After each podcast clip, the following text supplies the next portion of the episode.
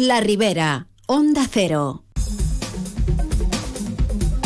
Las 12 y 27 es tiempo para la opinión, la del profesor y escritor Javier Arias Artacho, que hoy nos cuenta y nos habla sobre la caída del imperio del estado de bienestar.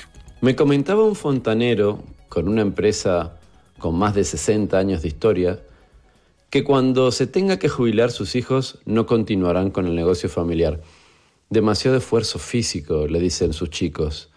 También me decía que pocos años atrás, cuando iba a las obras, veía a muchachos jóvenes, pero que ahora es algo muy excepcional. Me vino a la cabeza las dificultades que tenemos para encontrar un albañil que te haga un trabajito, un buen carpintero que sepa del oficio o cualquier faena de las que mantienen nuestras casas en pie. Me decía un constructor el año pasado que los aprendices que son enviados desde formación profesional no solían durarle demasiado, se cansan pronto, me comentaba, porque quieren tener horarios de funcionario.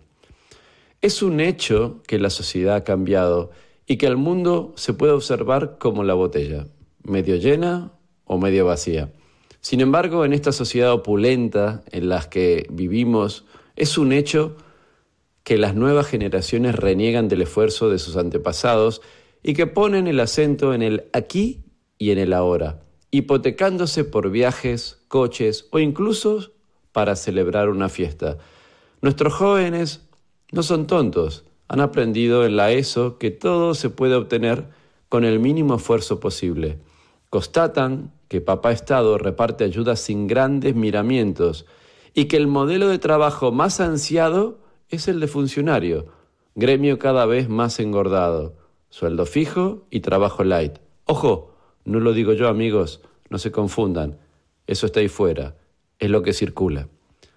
Según la última estadística del INE, en el año 2023 nacieron en España algo más de 322.000 bebés, lo que supone un 2% menos que en 2022 pero un 24,1% menos que en 2013.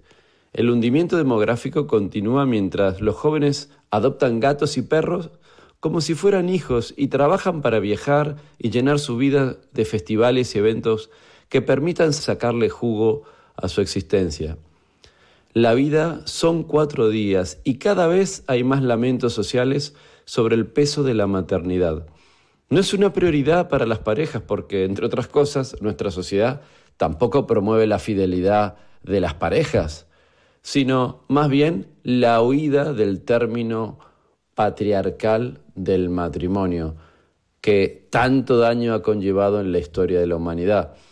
Dicen algunos, claro, algunas mujeres cuando deciden tener hijos, el tic-tac del tiempo les juega en contra y vienen los hijos únicos, y vienen esos niños que van de casa en casa como pelota de ping-pong en matrimonios que ya no saben, no quieren o no pueden convivir juntos. ¿Qué quieren que les diga, amigos? No hay que ser un lince para imaginar que España va camino de morir de éxito. Las estadísticas se centran en las crisis económicas y en las energéticas, pero la más preocupante de todas es la crisis social que vivimos. Es demasiado materialista y superficial preguntarse quién pagará nuestras pensiones, pero también es lícita la pregunta. Solo se trata de plantearnos qué tipo de sociedad nos espera y si será mejor que la que hemos heredado de nuestros abuelos. Será diferente, dicen los que ven la botella medio llena. Yo lo dejo a gusto del consumidor. Pasen y vean, hagan sus números y participen en la lotería del futuro.